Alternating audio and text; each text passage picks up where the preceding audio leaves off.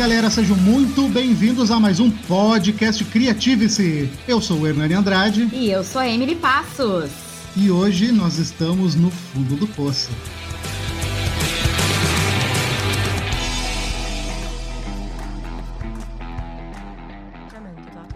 Existem três classes de pessoas: as de cima, as de baixo e as que caem.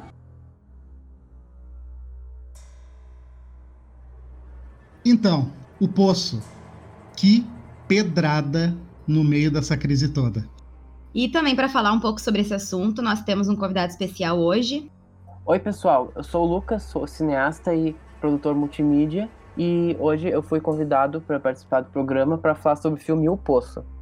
Então, o que, que nós podemos começar falando sobre O Poço? Bom, eu acho que é importante dizer, né, que o filme, gente, ele é uma obra de arte, tá? Uh, então ele está sujeito a diferentes interpretações. O que nós vamos trazer hoje aqui é uma visão, né? Ou na verdade algumas visões do, do, daquilo que a gente viu, daquilo que a gente percebeu. Mas eh, não quer dizer que ele tem uma relação certa ou que ele tem uma relação errada, porque uma obra de arte ela pode ser vista de diferentes pontos de vistas. Mas eu acho que o mais importante de tudo é aqui. Todo mundo gostou? Sim, muito bom o filme. Bah, Fiquei muito surpreso, assim. É, quando eu comecei a ver, na verdade, eu achei que fosse outra coisa. Porque ele está sendo vendido, né, como um filme de suspense e terror. Cara, ele não tem nada de terror, na verdade, a não ser o terror psicológico, que nem é. É, esse para mim é um tipo de filme que eu costumo gostar muito depois da segunda vez que eu vejo, assim. Não é o tipo de filme que eu sentaria e escolheria para ver para como entretenimento, mas eu vejo esse tipo de filme pensando realmente na obra, realmente para fazer uma análise, para ver as metáforas, porque para mim, pessoalmente, como espectadora de filme, é um filme que eu fico meio assim quebrando a cabeça. É, ele é um filme assim muito complexo, ele tem muitas camadas, tipo, claro, tem a camada principal que é a camada social, né? Que é a questão da pirâmide social que está evidente lá. Uh, e, e tem também uma camada religiosa bem forte no, no número dos andares, por exemplo, é um detalhe que eu tinha percebido conversando com o pessoal e tal. Vários aspectos religiosos, essa questão do Messias e coisas assim. E também até filosóficos, né? Dessa questão de até que ponto nós chegaríamos uh, para sobreviver, sabe? Ah, isso é e verdade. Eu acho importante dizer também que se você ainda não teve a oportunidade de ver esse filme, seria interessante que pudesse ver antes de nos ouvir, porque nós vamos talvez trazer alguns spoilers e também para você realmente poder compreender por que caminho nós fomos e algumas questões que nós vamos trazer, alguns elementos da narrativa ou alguns elementos de cena para a gente poder discutir. Então, é bem importante que se você estiver ouvindo esse podcast, que você tenha visto o filme porque nós vamos então começar com a primeira parte. E na primeira parte, nós somos surpreendidos com dois estranhos acordando numa cela. É o 48, né? A primeira coisa que me chamou a atenção foi a linearidade dos figurinos e dos cenários são todos muito quadrados e tudo muito liso. Não sei se foi só eu que tive essa impressão. Eu também tive. E, na verdade, tipo, esse filme ele me remeteu muito a Cubo. Ah, falando nisso, eu tive uma overdose de O Cubo. Eu terminei de assistir ele e assisti os três O Cubo um atrás do outro. O primeiro é o único bom mesmo, mas, mas eu acho que o Poço tem muito a ver, sabe, com o Cubo no sentido dessa atmosfera, assim.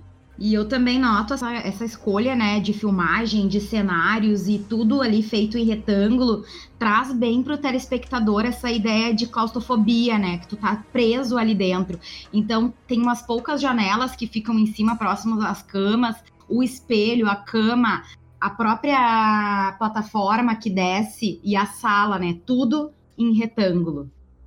Não, cara, e, e, aquele buraco no meio, eu, se tivesse lá, ia dois toques ia ter caído, mas isso eu fiquei pensando o filme todo. Eu ia cair de bobeira lá dentro, mas isso aí ia ser com certeza. E eu acho que o filme já nos impacta no início, né, com uma frase que eu acho que ecoa bastante, que é: existem os de cima, os de baixo e os que caem. Sensacional, eu acho que ali já ali no início tu já toma esse, esse primeiro baque, assim, esse primeiro tapa na cara, porque realmente tu te dá conta que esse filme vai mexer com estruturas internas tuas mais forte do que tu tava esperando. O poço. É o poço. É, tipo, eu, eu também acho que essa frase ela guia muito o filme. Que eu acho que o filme também é, de certa maneira, o protagonista uh, aprendendo como que funciona esse universo. E essa frase realmente ela, ela é uma ótima frase de, de introdução para esse universo. Exato. E tu falando no protagonista, eu identifiquei muito no Goreng a jornada do herói, muito. Tanto é que eu tava conversando com a Emily depois, ele segue os passos direitinho, cara. Isso é muito maluco. Porque o Trimagazi, que é o velho que acorda junto com ele, ele faz a todo momento o papel de mestre, ensinando para ele que aquele mundo não é o que ele tá pensando, né? Tanto é que ele ri porque o Goreng leva um livro para uma prisão. Até porque é surpreendente quando a gente descobre que o Goreng está lá realmente por escolha própria, porque até então ninguém pensa que alguém foi por livre e espontânea vontade sujeito àquelas condições, e ele realmente já nas primeiras cenas fala que está lá buscando um certificado.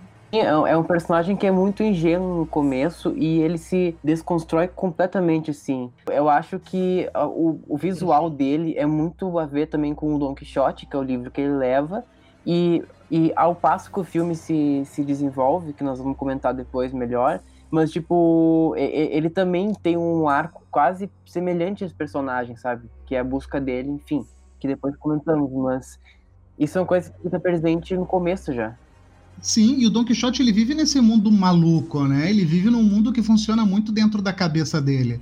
E é uma das linhas de teoria de que esse filme todo é uma ilusão, é, é loucura da cabeça do Goreng. Eu, eu, particularmente, não acredito nessa teoria. Eu acho que realmente é, é muito bem retratado que aquelas coisas existem. Ela é muito mais, na minha opinião, um recorte da, do nosso mundo, sabe? E não só do nosso mundo de hoje, sabe? É um recorte do mundo como ele sempre foi. Eu também acho. E eu acho que essa ideia, né? Uh, a ideia geral, na verdade, de um filme vai trazer muitas metáforas, né? Mas o que nos chama atenção logo de início é a palavra óbvio. É óbvio. É óbvio. Essa palavra óbvio, ela é muito potente porque geralmente quando nós estamos na frente de um perigo, de uma, de uma adversidade, e nós recebemos a solução, a primeira coisa que nos vem na cabeça é que é óbvio, né? Ah, é, é óbvio. Só que nunca é óbvio. E o que é óbvio para ti é óbvio para mim? Óbvio. E uma coisa também que me chama muita atenção, né, dentro desse filme, como a gente disse, né, é uh, recursos cênicos ali que não, não, não precisa de muita coisa. É uma cela, na verdade, praticamente vazia, uma pia, um vaso sanitário, um espelho, duas camas, é, né? Exatamente. E todas as discussões possíveis dentro desse mesmo cenário. A única coisa que vai mudar o cenário, ou a condição de vida, ou o, os relacionamentos é o número, né? A posição que tu está. Porque fora isso, teoricamente todos teriam as mesmas condições. Então, aí é que é uma parte muito importante, né? Todas as celas são iguais. Não sei se vocês perceberam, todas. Do último até o primeiro andar, todas as celas têm a mesma metragem, a mesma iluminação, a mesma limpeza, os mesmos itens dentro, tirando os itens que eles levam, né? Eu enxergo isso na forma de que o poço ele funciona como a vida.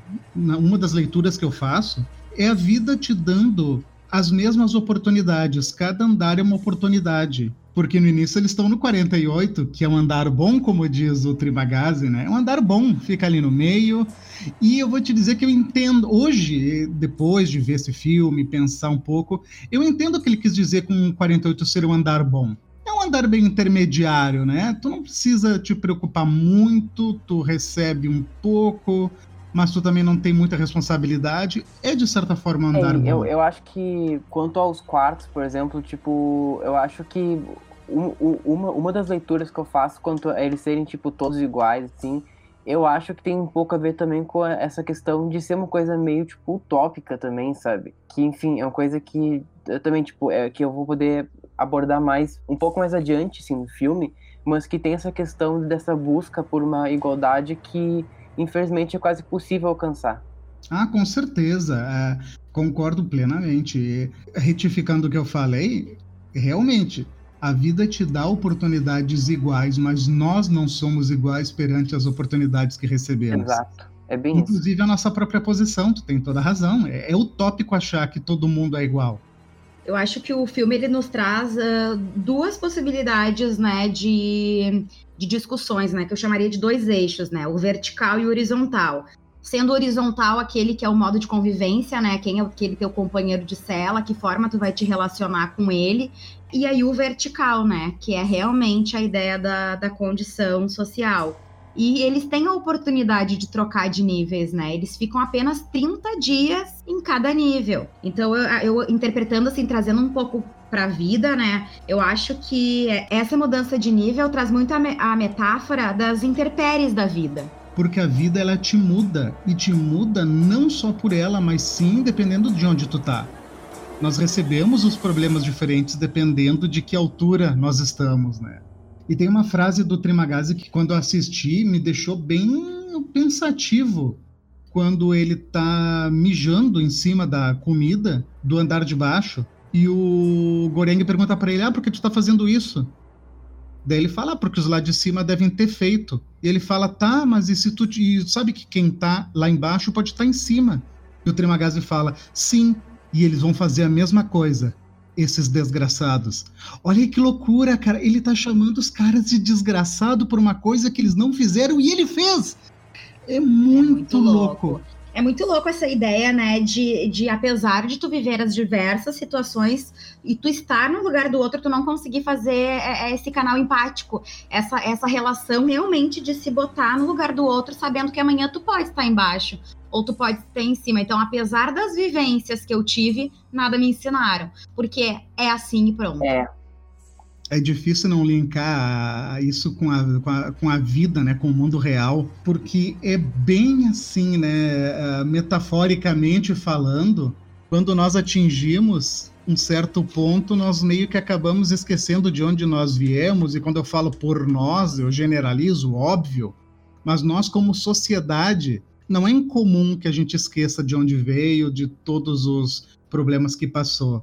Acho que nisso é, é uma camada muito, muito específica. É uma camada que o filme deixa muito claro. É, eu, eu acho, eu considero o Poço, assim, uma metáfora realmente da sociedade contemporânea.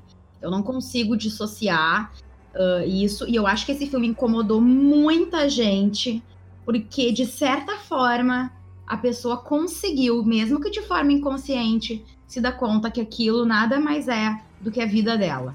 Esse filme ele foi muito criticado também por, por algumas pessoas que realmente não entenderam, acharam meio, meio estranho o filme, mas acho que porque isso incomodou as pessoas. Exato. E, é, e eu acho que o, o ato dele mijar na comida dos outros e falar isso também acho que também mostra essa questão desse ciclo vicioso que essas pessoas que não enxergam, que não têm a simpatia tão. Tipo, que quando elas sobem, elas fazem isso com as outras e, e, quando, e quando elas descem de nível, elas não querem que façam. E tem aquele desenho, porque o Trimagaz ele desenhou a sociedade em uma cena, que é como ele conta a respeito da Samurai Plus. Eu comparo muito essa cena com a tecnologia. As empresas, como um todo, a indústria, né, o mercado, ele, ele tenta te vender algo que tu não precisa e quando tu compra, o que tu já comprou já é obsoleto. Isso aí é o que movimenta a vida das pessoas. Isso é uma grande verdade. É, acho que traz essa ideia né, do, do consumismo exacerbado que vivemos hoje em dia. E sem dúvida nenhuma, ele traz nessa fala da, dessa questão da faca de uma forma sensacional, né? Eu não precisava daquilo e de repente eu escutava minhas vizinhas, eu escutava todo mundo falando, e então eu queria, quando finalmente eu consegui, lançaram outra uma faca para cortar tijolo. O que, que eu vou fazer com uma faca para cortar tijolo? Ele fala. Nunca precisei cortar tijolo na vida, mas preciso dessa faca. Não, ele fala, né? Tomate eu não corto. Enfim, ele dá uma é. série de exemplos de que, na verdade, a faca pouco teria. A faca seria para ele um item, na verdade, de status. Ele teria, ele iria Exato. possuir o, o, item, né? E aí, mais uma vez, a gente se depara com a nossa, com a nossa realidade, né? Até quando a gente realmente precisa das coisas, né? E o quanto a gente tem, e daí a gente já começa a explodir a cabeça. É. É, exatamente. O que vamos comer? As sobras das pessoas de cima. Mas aí, por enquanto, tudo é festa, né? Tem bastante comida, que só para lembrar um fato importante sobre a comida, se cada um comesse o seu prato, não ia faltar comida. Exatamente, porque na entrevista de entrada, uma das coisas que eles perguntam é: ah, você tem alergia a alguma coisa? Você é intolerante a alguma, algum alimento? Então eles têm essa preocupação e em seguida eles perguntam qual que é o seu prato principal, porque ele será incluído. Isso aí meio que mostra de uma forma meio distorcida, seja na camada social, na camada religiosa, de que quem está lá em cima, o sistema, de uma forma meio cega, vamos colocar dessa forma, ele se preocupa com o que está embaixo. É aquela coisa de tu não sabe exatamente o que, que acontece lá embaixo, mas tu manda o teu melhor. Mas tu não sabe se o melhor é o suficiente, ou se esse melhor vai estar sendo bem distribuído. Exatamente, até porque tu vê ali numa uma cena do filme que acontece, né, onde alguém que a princípio é o responsável pela cozinha chama todos os cozinheiros, revisa mãos, olha, orelhas, verifica se não tem nenhuma comida com nenhum tipo de cabelo. Então quer é dizer... porque acharam um cabelo na panacota. É, mas enfim, então se preocupam demais e mandam. Ou seja, eles fizeram a parte deles. Isso aí, né, Mas Lucas? como são as condições? Eu acho também que eu, eu, eu, eu acho também que essa questão da cozinha também tem uma coisa bem religiosa também, de, de uma questão mesmo de ser tipo um limbo, um paraíso, né? um, um paraíso. É, porque tipo tem tem muito essa questão mesmo de buscar uh, agradar a todos com, com a comida, só que quem, quem quem acaba com esse equilíbrio são as pessoas. Exato, não, não os cozinheiros, sabe? Porque eles pensam nos outros. Agora, as pessoas que estão nos, nos andares de cima que estragam esse equilíbrio. Mas aí tu vê que falta uma, uma comunicação básica, né? O pessoal que é lá do andar superior, o 1, o 0, não, não consegue uh, fazer um diálogo realmente eficaz que se comunique com todos para achar uma solução para que aquelas pessoas não morram. E quem está embaixo sofrendo as consequências disso também não consegue ter um diálogo com quem está em cima, no caso, o nível superior. Então, eu, eu fico pensando numa questão de hierarquia, realmente. Por que, que não consegue se ter esse diálogo entre a camada de baixo, né, que seria, tipo, vamos supor, o povo e, e, o, e o, governo, vamos supor que seria é, quem alimenta. Lado, né? Exatamente. Então, quem está em cima faz o melhor possível e quem está embaixo entende que não é o melhor possível, mas não consegue ter voz para chegar e fazer realmente a diferença. Eu, eu acho que tem uma cena chave para isso, para esse tipo do diálogo, né? Que é quando a, a funcionária que vai parar, que é a. Imogiri. Essa aí. Essa aí, ela, ela, tipo, ela, ela tenta convencer as pessoas a equilibrar a comida, só que ninguém escuta ela no diálogo. Daí quando vem ele e, e, e ameaça defecar assim na comida, daí que eles, eles obedecem. Então acho que também tem muito disso também da relação da força, em coisa bem estranha, sabe? Antes dessa cena da Imogiri, tem uma coisa que vai bem de encontro com isso que a Emily tá falando, que é o seguinte, ela fala para ele que são só 250 andares. Ela não faz ideia. Então, cara, o que, que eu fico pensando? Assim, como ela garante que não há crianças. Exato. Que não há menores de 16 anos. Ela é parte de um sistema que não sabe como funciona. E nós, tamo, nós, nós vivemos isso, nós vivemos onde um sistema nos manda o que eles acham que nós precisamos, mas eles não estão no dia a dia enxergando o que nós realmente precisamos. E as pessoas precisam também de coisas diferentes. E, e eu acho que isso também tem uma coisa bem filosófica, assim, dessa questão de, de ninguém saber de fato o que, que é a vida e coisas assim, sabe? E, por exemplo, essa desinformação, sabe? E por isso que e que também puxa para esse viés religioso, sabe? Além do social, claro, que também está muito presente. Ah, com certeza. Tu tô trazendo de novo essa ideia do, do viés religioso. É, me lembra aquela frase do, do Trimagazi que ele pergunta pro Goreng se ele acredita em Deus. O Goreng uhum. diz que acredita e ele devolve a pergunta. E o Trimagazi fala: Aqui no 48 eu acredito. Então tem toda essa questão, dependendo de qual andar tu estiver, que ponto da tua vida, né, fazendo essa, essa comparação, uhum. tu acredita mais ou menos. Exatamente. E não só em Deus, mas no governo, mas enfim, no teu superior, seja o que for. Isso é muito relativo. engraçado que ao longo do filme, né, como a gente falou, as pessoas teoricamente teriam as mesmas condições porque elas estavam dentro de um mesmo cenário mas elas usam dessa condição para explicar então as suas atitudes. Ah, mas eu faço isso, eu, eu mato pessoas porque eu tô aqui embaixo, porque tu não sabe o que é estar aqui embaixo. Eu defeco, eu urino na, na comida porque eu estou em cima. Então, a, então as pessoas realmente usando da sua condição para poder reafirmar suas atitudes, sejam elas positivas ou negativas.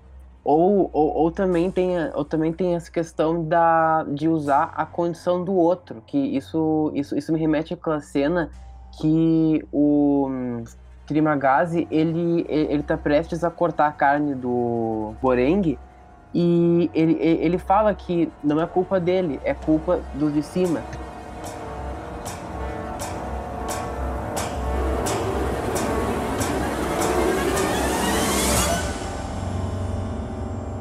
O que, que vocês acham que é, que alegoria, que metáfora é a figura da Miharu? Eu enxergo ela, tá, como uma anomalia da vida. Sabe quando a tua vida tá razoavelmente. A diversidade da vida? É uma diversidade, assim, é aquilo que vem. Como exemplo, tu tá com uma vida boa, as coisas estão funcionando, e de repente tu é assaltado. Sei lá, tu descobre um câncer eu acho que ela é essa figura que ela vem para quebrar com esse equilíbrio, seja um equilíbrio bom ou um equilíbrio ruim.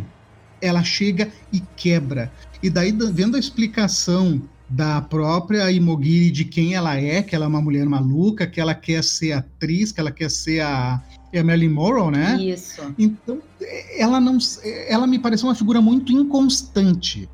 Sabe, como a vida, a vida tem de vez em quando, às vezes a gente já se pegou com em situações que tu pensa, cara, por que que tá acontecendo isso? E vem do nada. Eu, eu vejo ela muito com, dessa forma. É, eu, eu, vejo ela quase como uma nômade, sim. Não só pela, pela, pela questão que, que ela realmente transita entre andares, mas como se ela fosse meio que uma pessoa livre desse, desse sistema e que tá querendo mudar, só que ela também enlouqueceu de, de estar presa nesse, nesse lugar, né? Uh, é, porque ela não dá bola, né? Ela não dá bola para andar, é, não dá bola para nada. É, e por isso que ela busca um, uma filha que a princípio não existe, sabe? E que fica mesmo dúbio se, se, se, se existe ou não, se é verdade. Enfim, que daí é mais pro final isso aí. Mas, então, tipo, acho que ela, ela representa muito essa busca por quebrar o sistema também. É, é verdade, é verdade. E, e, falando aquilo que a Emily falou, né, a respeito da, da ideia de ter os fins justificar os meios, ela faz tudo. Ela mata quem for por essa filha, que pode existir ou não, né? Mas ela mata. E, cara, não é bem assim que a coisa funciona, né? Tu não pode, por um desejo teu, tu fazer o que for preciso. Independente se esse desejo é um filho, tu não pode passar por cima das outras, das outras pessoas. Isso que eu acho que tem muito dessa questão da liberdade, que discute o que é liberdade e qual é o limite da liberdade e se nós somos realmente livres. Que eu acho que é essa figura dela, porque ela é livre, só que existe liberdade mesmo, porque eu acho que o limite da liberdade é quando, é quando fere o outro, seja de que maneira for. E eu acho que ela, ela, ela discute bastante essa questão, essa personagem. Ah, Yui, agora tu me fez pensar que engraçado que ela não tem punição, né? Pois é. Não existe punição dentro do, do poço. As coisas acontecem, substituem as pessoas que morreram por pessoas novas, que foi justamente o que o Goreng falou pro Trimagazi. Falou: Ah, tu tava no andar lá embaixo, né? Mas tu matou teu parceiro porque tu tá aqui sozinho. Não há uma fiscalização, não. na verdade. É como, a gente, é como a gente falou inicialmente. O sistema de cima, né, o sistema geral, ele está preocupado em fazer o que foi combinado, mandar a comida. Isso ele está fazendo bem feito. Agora, como o pessoal está se virando com essa comida, de que forma eles estão dividindo, o que, que eles estão fazendo para comer, isso para eles pouco importa, porque a parte deles está sendo feita. Não há uma supervisão, não há uma fiscalização. Eles, a princípio, estão soltos. É, é, é vida, sabe? É vida. Eu também queria falar um pouco sobre os objetos. Ah, muito importante falar sobre os objetos. Eu acho que os objetos eles representam muito a personalidade, a identidade e tudo sobre os personagens. Perfeito, eu, eu, até notei aqui, né, que eu acho que o, o, objeto é a forma que a pessoa encontrou de se expressar no mundo. Bem, eu acho que sim. Então é a forma ali que ela se relaciona com outras pessoas, porque acaba que o, os objetos acabam tendo um papel fundamental nesse eixo de convivência ali, na, né, no eixo horizontal porque o objeto ele tanto pode ajudar quanto pode atrapalhar. No caso, a Imogiri leva o cachorro. É, e por que, que ela leva o cachorro?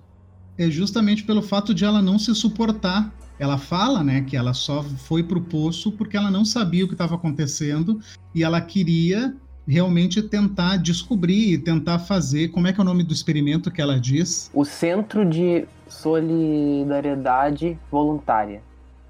Isso, Centro de Solidariedade Voluntária. Era, era, era, essa que era a ideia do posto, digamos assim, que as pessoas elas aprendessem a se ajudar e, e, e, e comer apenas o, o, necessário, né?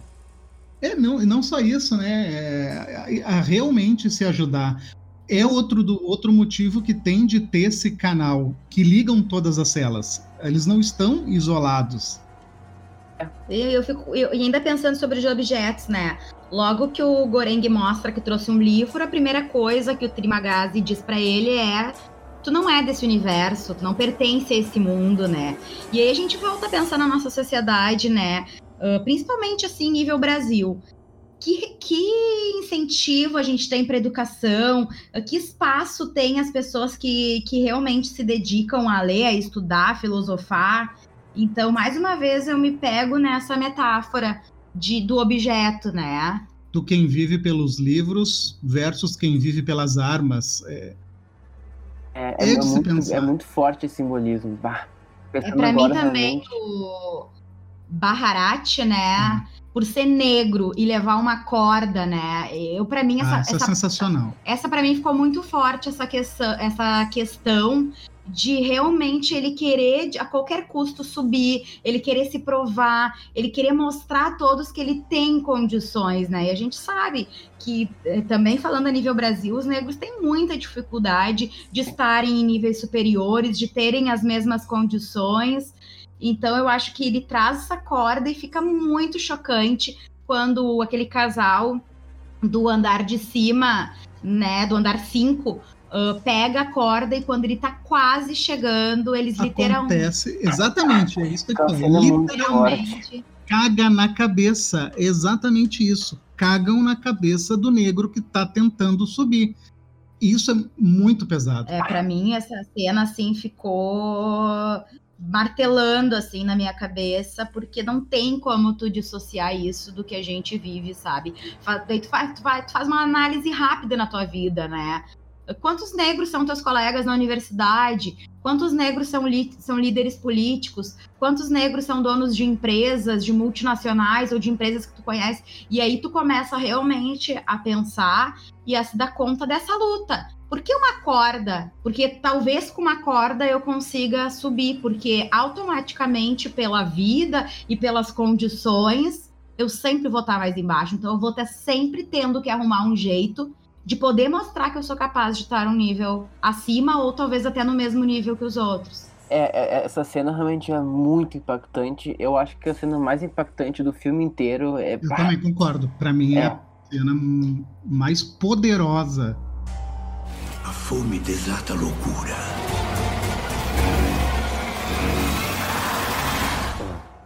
E vamos continuar nosso tour pelos andares, né? Então, passando pelo 171, onde acontece o, o expurgo do nosso caramujo, né? Que o Trimagazi compara muito o Goreng com o caramujo. E é, é essa forma de expurgar, que é tirar todas as impurezas, eu enxergo muito como o contrário. No caso do Goreng, ele não perdeu as impurezas, ele perdeu toda a inocência.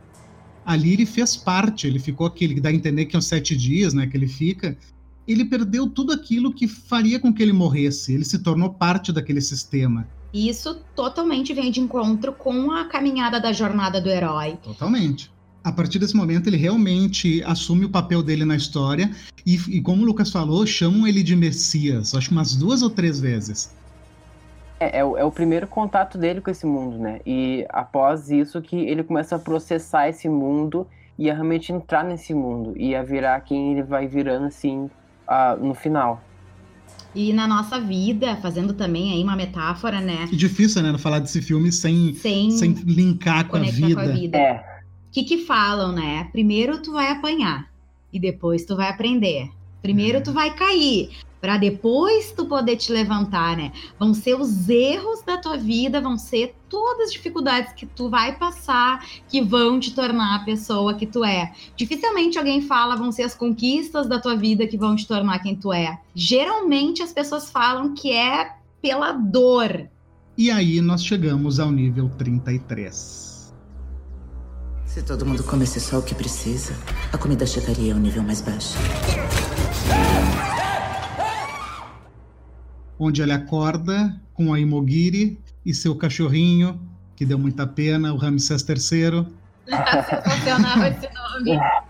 Então, adorei o Ramsés.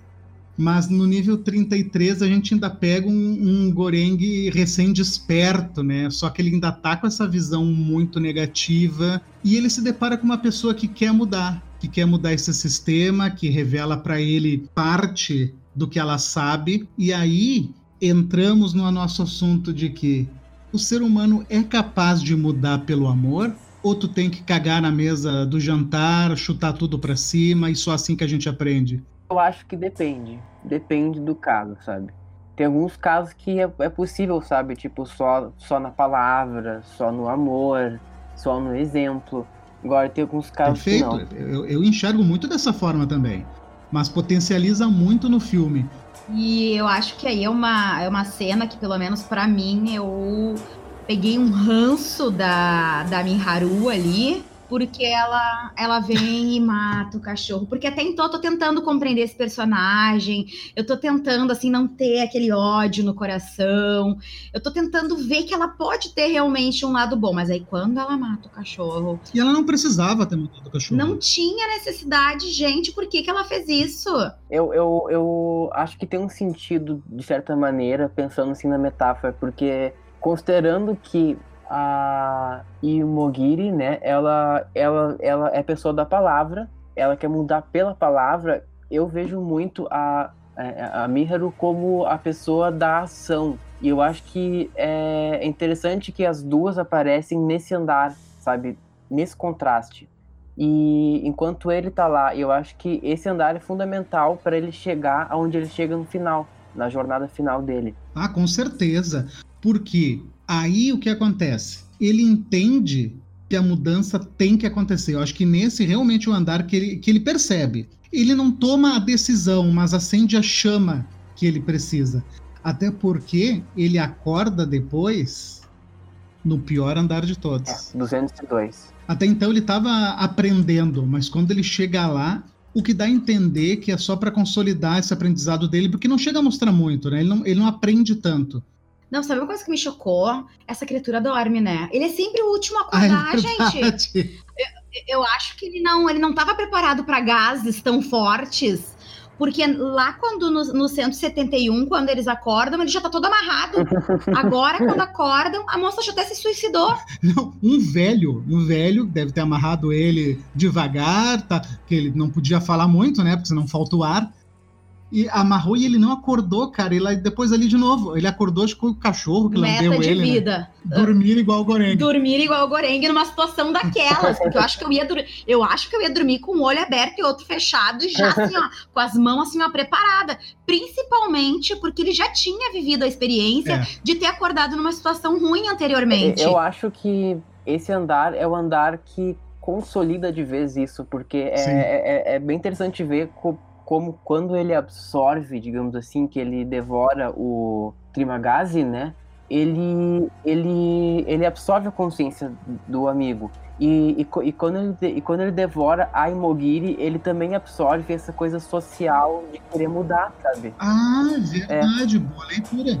Perfeito, porque ele fala, né? Ele começa a falar algumas frases, repetir algumas frases do Trimagás. Ele fala: Ah, não quero falar muito porque senão me falta o ar. E isso me faz pensar também nas pessoas que passam pelas nossas vidas, né? Tem uma, uma frasezinha que a gente vê muito que é assim: ah, todas as pessoas levam um pouco de ti e deixam um pouco delas contigo. E eu acho que é bem isso nas relações. Por mais que tu tenha tido relações muito boas e principalmente relações muito ruins, alguma coisa tu aprendeu, alguma é. coisa daquela pessoa ficou, e daqui a pouco tu te pega na vida repetindo atitudes, ações é muito comum, por exemplo, pessoas que têm filho se, se darem por conta que estão falando coisas que o seu pai ou sua mãe falavam quando era na infância.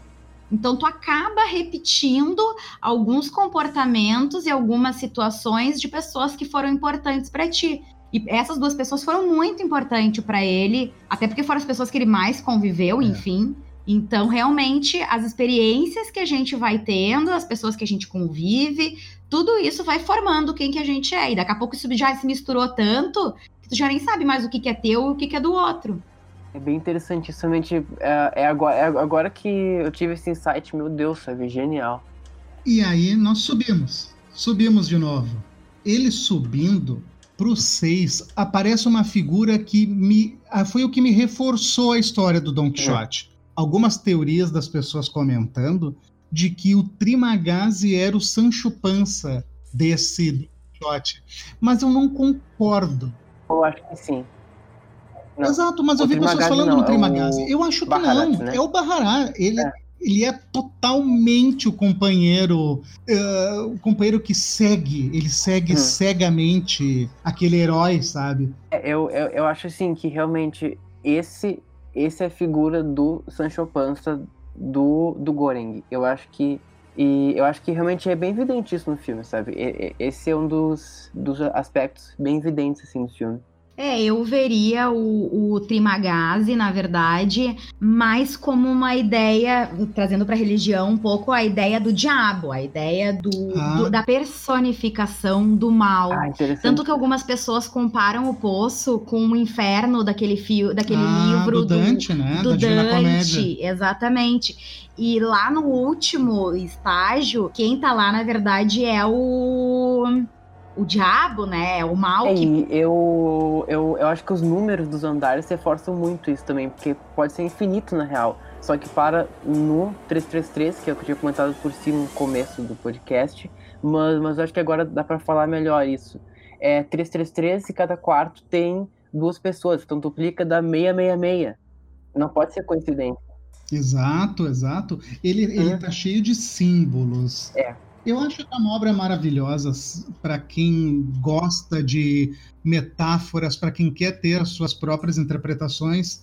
E é uma obra totalmente aberta. É, é uma coisa que eu falo muito sobre o que, uhum. o que cria um bom filme, né, Lucas? O que, que gera uma boa obra? Uma boa obra ela gera se tu sair do cinema discutindo sobre ela. Exatamente. Ela extrapola a, a tela e, e, tu leva para tua vida e essa obra ela ainda vai ser discutida por bons anos. Espero que, que sim.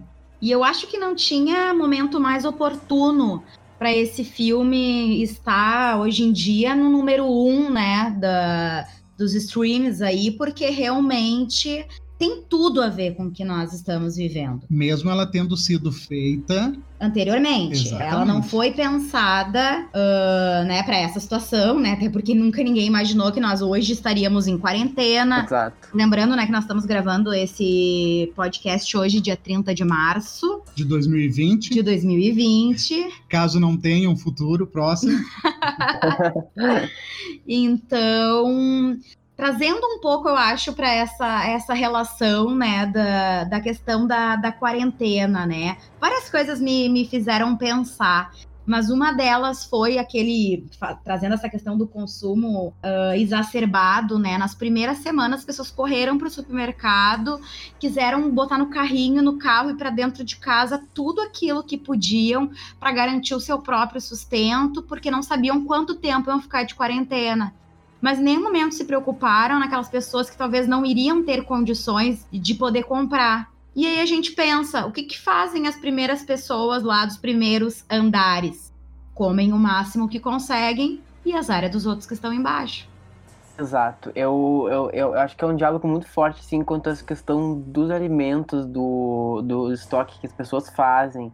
É um filme muito atual nesse sentido. E também quanto a essa questão de estar preso em casa, né? E estar uh, com poucas atividades funcionando, só as, só, só as essenciais. Também tem essa questão do isolamento, do efeito do isolamento na saúde mental das pessoas. Exatamente. E a ideia de tu ser obrigado a conviver com a tua família, que são pessoas que apesar de serem muito importantes para ti, teoricamente, tu tem a tua rotina, tu, tu passa o tempo com ela necessário. No final de semana vocês têm mais tempo, então chega o um momento em que tá todo mundo naquele mesmo retângulo, Exatamente. entre aspas, e todo mundo tem que se olhar, e todo mundo tem que conviver, e todo mundo tem que se ouvir, e todo mundo tem que, de certa forma, tentar continuar a sua rotina na medida do possível, dentro daquele mesmo espaço.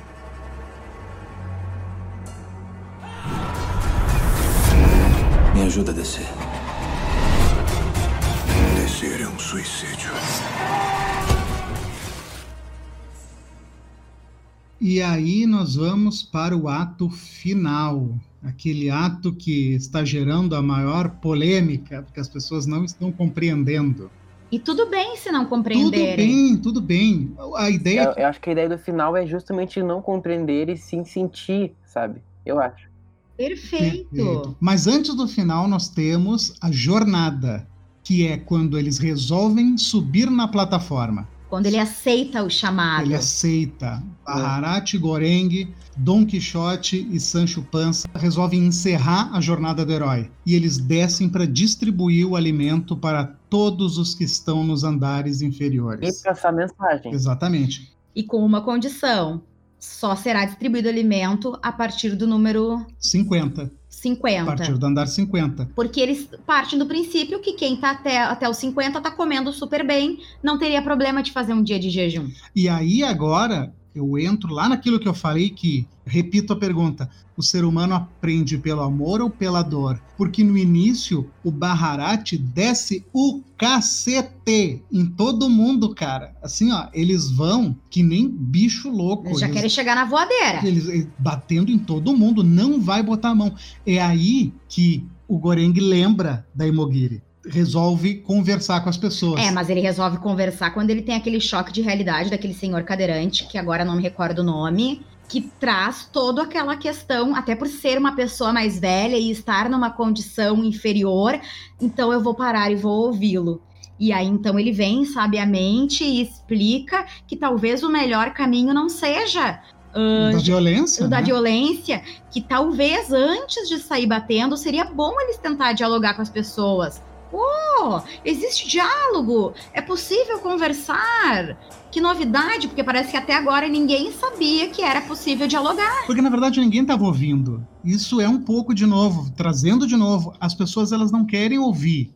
Realmente, tipo, eu acho que sim, realmente tem muito disso nessa jornada, assim, desse, até de certa maneira, um equilíbrio que ele encontra entre as duas pessoas que ele devorou, né? Que é o, o, que, o que quer o diálogo e o que, o que acha que é só sobreviver, é só bater e, e sabe? Eu acho que tem muito do, do equilíbrio do personagem. É verdade. E a cara de surpresa das pessoas recebendo comida em andares que nunca receberam. E essa foi outra cena para mim muito forte, é. porque as pessoas não estavam acreditando que elas é. estavam recebendo alimento. Perfeito e também como eles foram recepcionados de formas muito diferentes.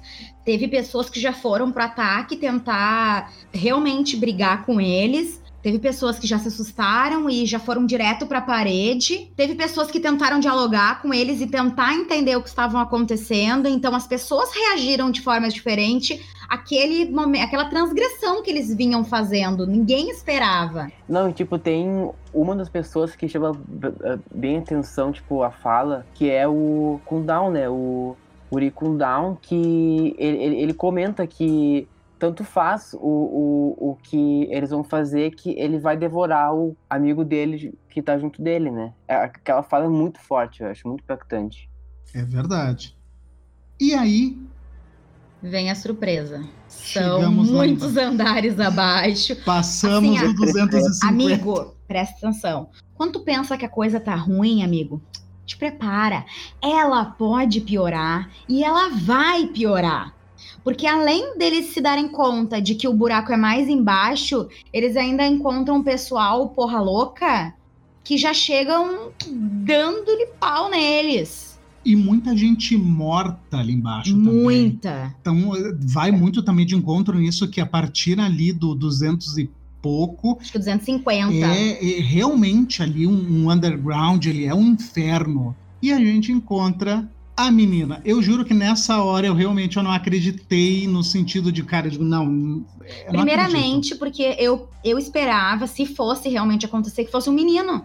Porque se ela procurava o tempo todo um menino. Mas ela era louca, eu não sabia o que ela estava querendo. Mas aí quebra a expectativa em todas as formas, né? Eu acho que a gente esqueceu de falar um ponto importante.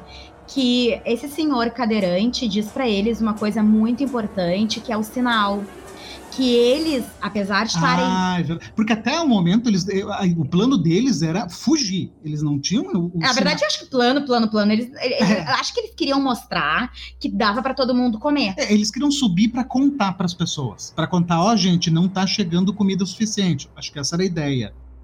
Aí foi o exatamente foi o foi este senhor cadeirante que agora me fugiu o nome é, que disse que eles tinham que levar o sinal e eles escolheram a panacota. Mas nós já vamos chegar lá. Exatamente. Então, apesar de eles irem distribuindo os alimentos, eles cuidam como fosse a vida deles, porque só vai fazer sentido toda essa jornada se eles tiverem o elemento que possa provar ou que possa fazer valer aquilo que eles fizeram. Então eles levam até, né, o, o último andar e lá então está a criança.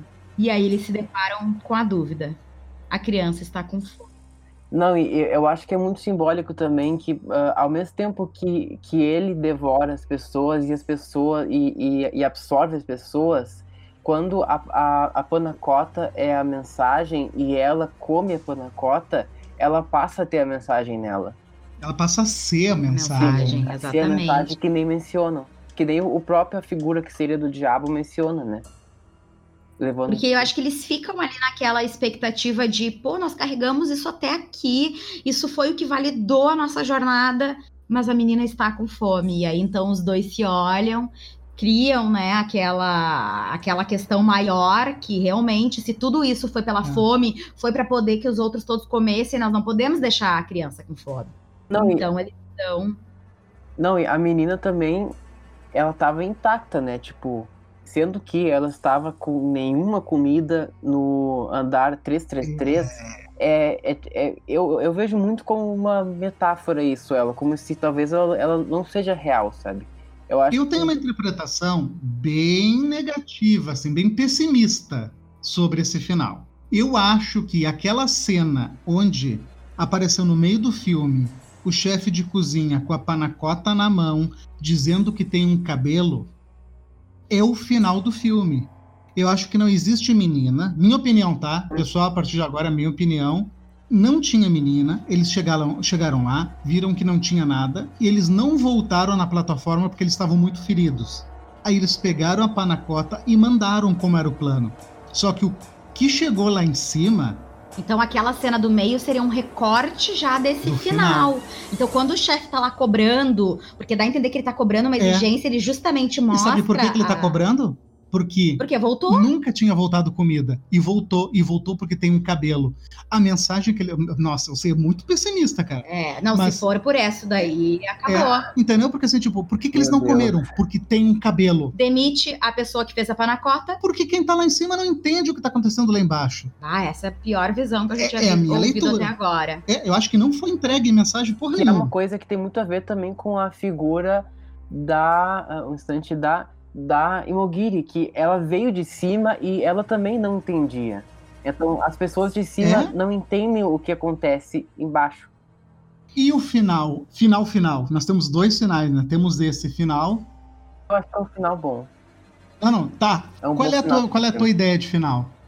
Olha, eu, eu não tinha parado pra pensar nisso que tu comentou, acho que faz muito sentido, pensando bem agora, mas eu acho que tem muito dessa questão de uma certa esperança, assim, sabe? De que eu acho que ele morreu de fome, o, o, o outro morreu pelo ferimento, né? E Sim. os dois meio que entregaram a mensagem, sabe? E a mensagem subiu.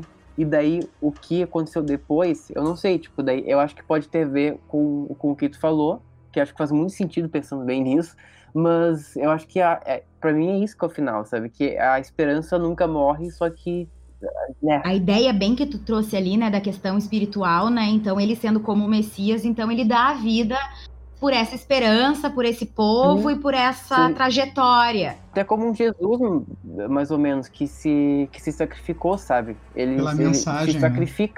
E teoricamente, eu vi o Trimagazi como a personificação do mal, uma coisa ruim, como o diabo. Porém, ao longo do filme, ele se mostra como mestre, uma pessoa que trouxe conhecimento, e ele talvez encontrar o mestre no final seja pra ele aquela aquele É uma aquela coisa meio Darth. Vader, né? Uma coisa meio Darth Vader. Mas é, Faz verdade. sentido.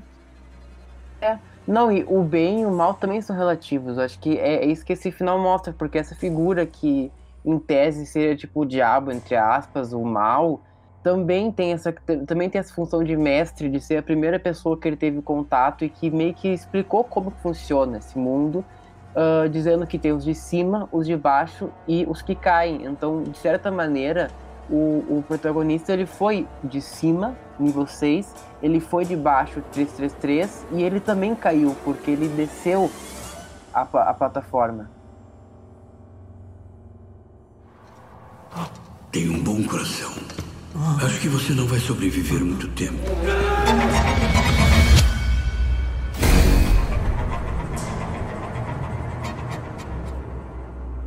Lucas, muito obrigado pela tua participação. Imagina? Ficamos Prazer é meu. aqui com um grande abraço. Quer deixar algum recado aí pro pessoal? Assistam o filme, é muito bom. Bom, eu, o filme me fez pensar, né? Me colocar na situação lá do, do, do Goreng, dos personagens, e eu me parei e comecei a pensar, né? O que, que eu faria se eu tivesse nessa situação? Se eu fosse, se eu acordasse lá naquele poço, fosse por algo que eu tivesse feito, ou fosse por escolha própria, o que, que eu faria? Que atitudes eu teria? E aí eu acordei, e eu tô aqui, na minha casa, em quarentena, vivendo uma situação de confinamento, uma situação de convívio. E aí eu comecei a pensar, o que eu faço hoje? Eu tô numa situação muito parecida com a do poço. Então eu trago essa reflexão para vocês.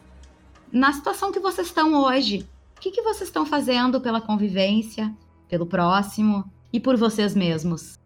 E o que eu tenho para dizer é o seguinte: se sentirem cheiro de gás, cuidado.